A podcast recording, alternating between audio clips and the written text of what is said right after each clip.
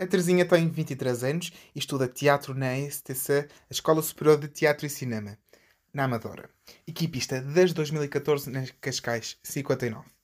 Está aqui connosco no podcast Ouve Lá para nos falar um pouco mais sobre como é que é a Terezinha católica, a Terezinha artista e onde é que elas se encontram. Vamos dar início ao segundo episódio, versão caseiro, o quinto episódio do podcast Ouve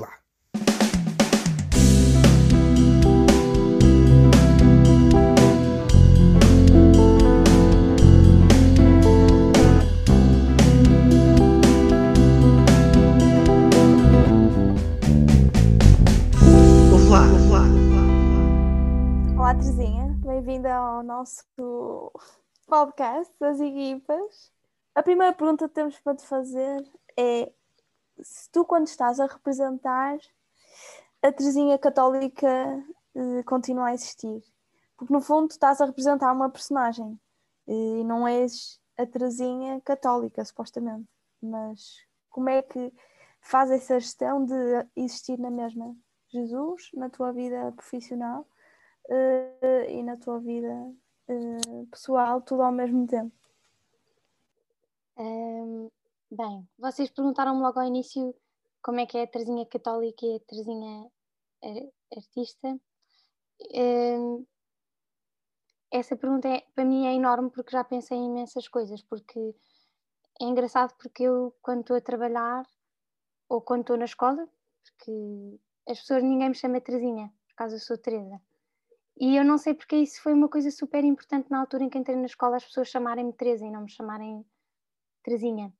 Houve qualquer coisa que me.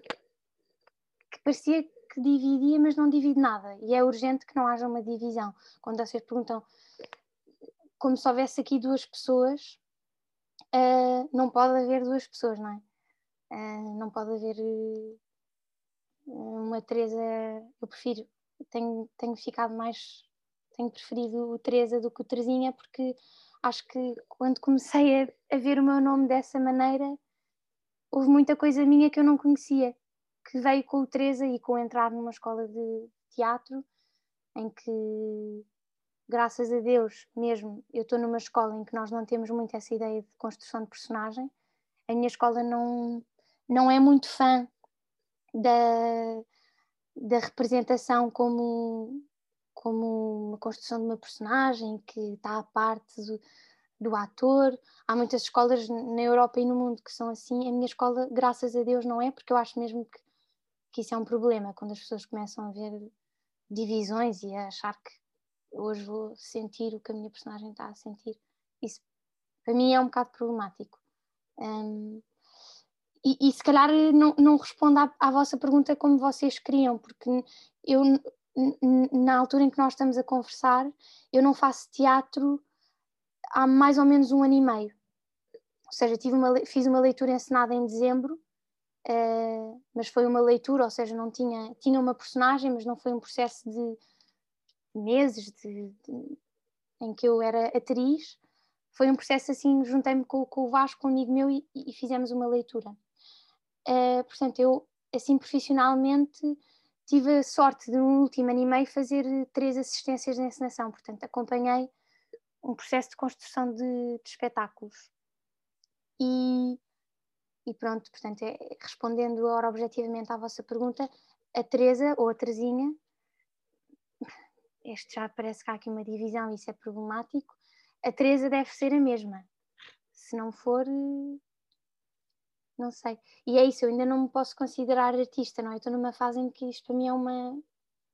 Ainda estou a estudar, estou a aspirar a alguma coisa que ainda não se concretiza, não é? Não me considero já. Não me posso considerar já artista. Uh, não me considero ainda.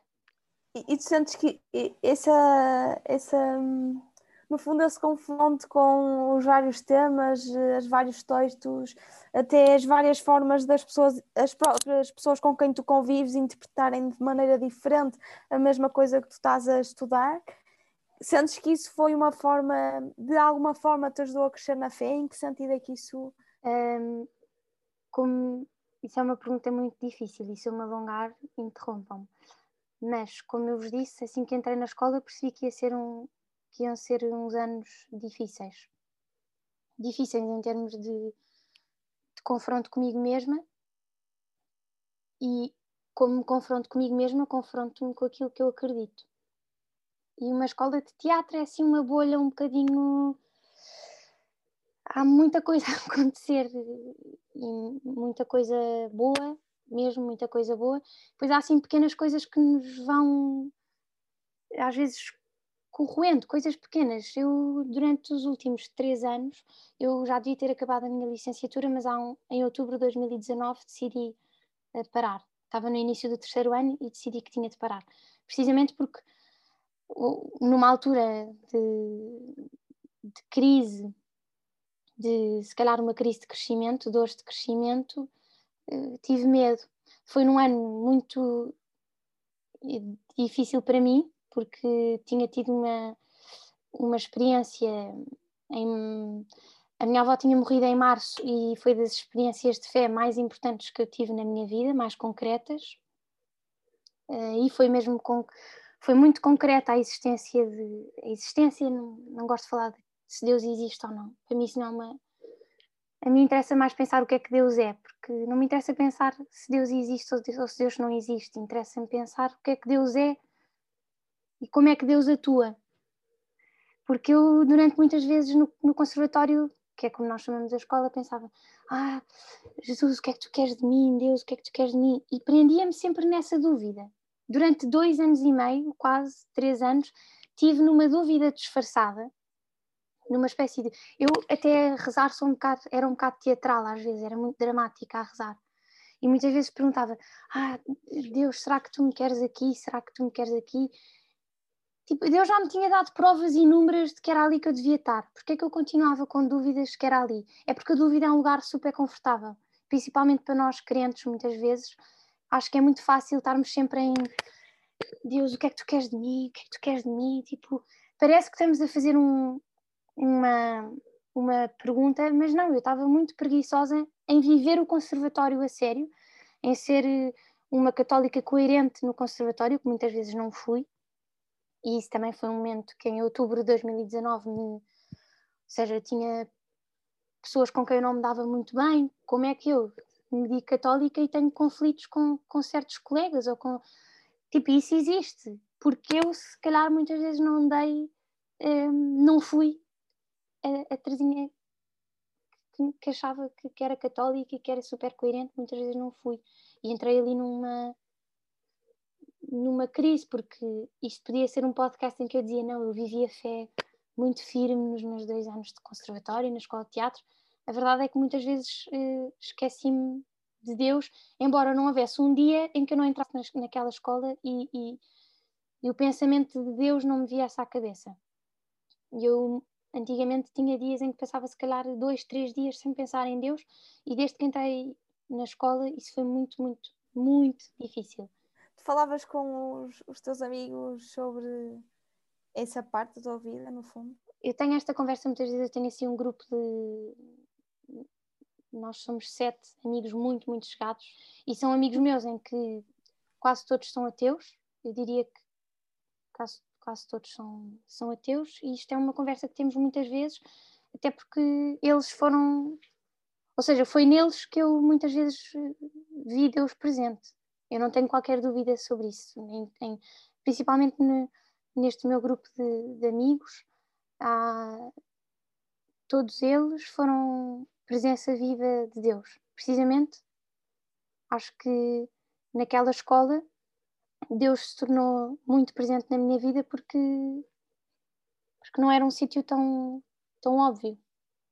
A Madre, Teresa, acho que a Santa Teresa da Ávila dizia que Deus está nas panelas de facto eu estar nas panelas, eu estar na, Amadora na escola de teatro, eu é que fui burra durante quase dois anos a achar que, que podia ser uma dúvida se Deus me queria ali ou não. Era uma dúvida confortável, porque assim que eu tivesse de me comprometer a sério com aquilo que Deus queria para mim, e que eu acho que neste momento é ser intérprete, ser atriz, ser encenadora, ser artista, aspirante a artista, no dia em que eu me comprometesse com isso a sério, ia doer e dói. dói porque tenho de trabalhar o triplo do que se estiver na dúvida se Deus quer isto para mim ou não. Ainda por cima é uma dúvida que é falsa, porque parece super comprometida, não é? Porque, como eu vos disse, eu sou, era um bocado dramática a rezar e não, e não tinha períodos constantes de oração. Tinha momentos super dramáticos em que me ajoelhava numa igreja e sentia imensa coisa e achava, ok, estou um, aqui numa dúvida super apaixonada e estou a pensar sobre isto. Não, acho que a dúvida é um lugar confortável muitas vezes. É necessária, mas tem de haver ali um momento em que, ok, não vais estar a tua vida toda a perguntar se Deus te quer num convento ou num teatro. Em que medida é que achas que as artes podem ser um meio de chegar a Deus? Uh, acho que as artes uh, nos confrontam. O cinema confronta-me, uma escultura confronta-me com a presença, às vezes não é só de Deus, uh, um, um, quadro do Rothko confronta-me com a ausência ou a presença de Deus. Um, ou a Capela Sistina, que são coisas diametralmente opostas do ponto de vista de representatividade, o que é que está ali representado, a Capela Sistina também me confronta com. E eu acho que um livro, uma, um espetáculo, um filme, uma exposição confrontam-nos e fazem mover, movem-se coisas. E eu acho que isso é o mais importante da arte. Não é que seja mais importante. Se calhar era importante eu ir a umas urgências, assistir a uns. ao que é que os médicos estão a fazer agora. Porque eu também não sou aquela. Também me irrita um bocado alguma. uma certa presunção da classe artística de que nós. nós vivemos melhor a vida, porque nós questionamos muita coisa. Tenho, por exemplo, tive uma discussão uma vez com um amigo, com um amigo meu em que parecia quase que, que os artistas estão num, estão noutro sítio. Tipo, nós conseguimos ver o que um médico e um advogado não vê. Eu não discordo completamente com essa, com essa presunção. Acho que acho que tudo nos tudo move qualquer Funciona, coisa. Sim. sim. Sim, claro que eu acho que não sei, se calhar era interessante comprar-se bilhete para ir a um bloco operatório e assistir uma operação ao coração e ver um coração a mexer. Não sei, já pensei nisso. Um dia quer fazer um espetáculo num bloco operatório. Por exemplo, a missa. A missa é uma, é uma coisa super bem assinada, não é? Não estou a dizer encenação no sentido fictício do termo, mas uma, uma missa, nós sabemos distinguir uma missa em que as coisas estão uau, tudo bem preparado, as velas, uh, o cheiro, uh, ou uma missa, pronto, que preparamos muito rapidamente, temos estes cânticos. Eu consigo distinguir uma, uma missa bem encenada e isso dá-me imenso uh, aproxima-me imenso de Deus. Acho que as formas, a música, as palavras aproximam-nos. Então o teatro, que é na sua generalidade a arte de, ou seja, o meu material de trabalho são palavras, não é barro, não é são palavras. Acho que a palavra tem um poder muito, muito, muito grande. Mas tu, então, nos vários papéis que desempenhas nos diferentes, nas diferentes fases da tua vida como artista, que já representaste, que virás vir a representar, uh, são papéis diferentes. Uh, no entanto, no espetáculo da tua vida, que papel é que desempenha Jesus? Uh, é difícil responder a isso. Até principalmente hoje, no dia 8 de março de 2020, 8. é difícil responder a isso, porque eu estava cheia de medo de fazer esta entrevista por causa disso, porque estas entrevistas, ou estas entrevistas, estes podcasts, estes testemunhos que eu às vezes assisto nas equipas são sempre de pessoas que, ou seja, que são exemplos, não é? E, e eu neste momento é muito é, é, difícil responder. Eu podia responder, Jesus ocupa o lugar primordial na minha vida. Podia ser. Eu não tenho essa resposta apaixonante porque é um, é um lugar concreto, não é um lugar de. É um lugar de. Eu entro na sala de ensaio e não há forma de não pensar em, em Jesus, mas ao mesmo tempo também me tenho questionado muito sobre o que é que é a minha forma de pensar Jesus, como é que eu penso como é que eu penso em Jesus? Como é que eu penso em Deus? E Terezinha, se Jesus fosse ao teatro, qual é que gostarias que fosse a peça que ele fosse ver? Uh, uma peça minha, que eu ainda não fiz, mas gostava imenso que Jesus fosse ver uma criação minha. Eu podia-vos responder. Eu gostava que Deus fosse ver. Sei mas lá. Porque uma peça tua? Não sei, gostava de saber o que é que Jesus pensa de, das minhas ideias, daquilo que eu, que eu tenho nos meus blocos de notas em, em encenações que eu, que eu quero fazer daqui a uns anos. Se eu gostava de encenar os pensamentos de Santa Teresinha, não de uma forma convencional, ou se eu gostava de ensinar as confissões de Santo Agostinho, transpor as confissões de Santo Agostinho para cinema, se eu gostava de, de, transpor a carta sobre os cegos para uso daqueles que vêm do Diderot, o que, é que, é que Jesus pensa desse texto, gostava de fazer isso. Também gostava de ir com Jesus ao teatro, ver o dicionário da fé, que eu estou a observar agora foi um processo, está a ser um processo muito desafiante para mim, ver, ver a fé representada desta maneira, porque não é fé em Jesus, não é fé em Alá, não é fé. É fé. O que é que é fé? O Gonçalo M. Tavares, neste texto, tem algumas referências a, a Cristo, às cruzes, a elementos que nós podemos considerar próximos de, do catolicismo, mas gostava que Jesus fosse ver este espetáculo. Outra pergunta para ti se tu pudesses ter uma conversa com uma figura assim mais marcante da igreja, qual é que seria? Pode ser Jesus, não é mesmo? Pode ser a conversa no teatro, mas isso já percebemos que tu querias ah, muito adorava, ter. Adorava. mas, mas qual seria? É sempre aquele ar de cool de pessoa com 33 anos, não sei. Não sei. Se calhar ia levar uma bufatada, tipo, querida, o que é que estás a fazer à tua vida? Ou então era tipo, hum, gosto deste espetáculo, mas há aqui coisas que. Não sei, acho que Jesus era um ótimo crítico, não ia ter problema nenhum em criticar algumas coisas. Era mesmo um crítico construtivo. Mas uma pessoa, uma figura da igreja que eu pudesse falar. Toda a história da igreja, pode ser qualquer uma. Porque o Santo Agostinho era um bocado avesso ao teatro. Hum. Engraçado. E o que é que lhe perguntarias? Santo Agostinho era contra o teatro. E bem. E bem, muitas vezes. Há muita coisa. E o que é que perguntavas a Santo Agostinho? Como é que, se ele queria ensinar um espetáculo comigo? Se... Com direito a dar sugestões? Sim, eu não, eu não ia discutir com o Santo Agostinho, não é? Íamos, íamos jantar e ele ia-me dar uma sova de porque é que tu acreditas no teatro, porque é que tu achas que isso é tão importante? Um, acho que o Santo Agostinho ia ser uma conversa engraçada, principalmente porque é um santo que eu gosto, de, tenho um, um, especial apreço por estes santos que foram rebeldes e depois uhum. Devem, são pessoas que, que têm uma visão muito.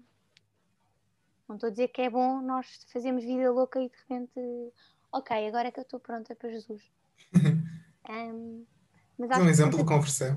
O Santo Agostinho, por ter tanto escrito sobre teatro, acho que era uma pessoa muito com quem eu gostaria mesmo de falar. Qual é que é a tua missão enquanto católica? Tu, Teresa, qual é que é a tua missão enquanto católica? É, é ser católica, a sério. Que eu acho que há muitas vezes que eu me esqueço. Eu não. Imaginem, há três anos eu achava que a minha missão era vou fazer teatro, e aquilo que eu vou fazer vai ser para converter e não sei o quê. Já me deixei um bocado dessa ideia, que é uma ideia muito presunçosa de eu achar que posso sozinha, por meio de coisas que eu faça, converter alguém. Porquê? Porque eu depois percebi que foram ateus que me converteram, mais do que. Uh, no meu caso concreto, não estou a dizer que, que isto é uma regra, não, a minha missão como, é uma, é uma pergunta também, é, também é absoluta. Vai ser. Vai ser eu conhecer melhor Jesus, empenhar-me em conhecê-lo melhor, deixar-me de. Acho que ainda estou agarrada a muitas coisas, que, que, algumas dessas certezas. Vai ser ser disciplinada, é uma missão, acho, que ainda não consegui cumprir. E hum, eu espero que a minha missão se é que existe uma missão, passe pela arte e pela palavra, pela música, pela, performance, por qual passo por aí. Mas é difícil, é difícil especificar. Não, não vos consigo dizer a minha missão é fazer teatro porque Deus, não sei. Eu, se calhar estou a ser uma péssima convidada porque não estou a dar. Se calhar agora era o clímax da entrevista em que ela Sim, agora é a não pergunta é em tu. Não, agora a pergunta é que tu vais arrasar, porque tens aí todos os livros para ir buscar as frases necessárias. e a pergunta é se tu, eh, tu, enquanto católica, vais ter a tua missão e tu sabes perfeitamente que passa pelas artes. Se tu, durante toda essa tua missão como católica, pudesse andar com um cartaz luminoso em cima de ti, o que é que esse cartaz luminoso diria? Uh, a vaidade não raciocina, se calhar. Vai procurar nos livros. não, não procurei, por acaso, imagina, eu podia. A frase que eu agora me tenho equado mais é a vaidade não raciocina. Hum. Foi uma frase que eu li há poucos dias. Eu também podia escolher uh, o amor em ação é o serviço da Mate Teresa, que é uma frase que eu gosto imenso. Isso. Eu ia não, atrás de ti. Isto não é meu. Eu vi esse cartaz e ia atrás de ti. Mas isto ia é, atrás de ti não. Isto não é meu. Isto não é meu. Eu, eu li isto num, numa, em, em meados de outubro, assim que comecei as aulas, encontrei um artigo, mais uma vez, do Gonçalo M. Tavares, uh, que dizia que o, Miguel, que o Miguel Ângelo, isto pode ser mito ou não, atirava as esculturas a 4 metros de altura e o que ficasse dessa queda era o que ficava, era a obra. Portanto, ele fazia a pietá e atirava e o que ficasse dessa queda de 4 metros era o que ficava. E o Gonçalo M. Tavares depois escreve uma ideia de escultura é o que fica depois da queda. Eu acho engraçado essa ideia de que quando nós nós temos imensa aversão à queda, imensa aversão a períodos de vazio e de, e de escuridão. Eu nos últimos anos tenho encontrado em imensas. Tenho entrado em imensas salas escuras, às vezes tenho epifanias. A minha avó foi uma espécie de epifania, mas depois também voltei a entrar numa espécie de sala escura. Hum, e essa ideia de que a escultura é o que fica depois da queda a mim apraz-me muito, porque tranquiliza-me com, com, as quedas que possam existir, pensando que depois dessa queda fica uma, é uma, há uma escultura. Muito obrigado, Terezinha. Obrigadíssimo. Ouve.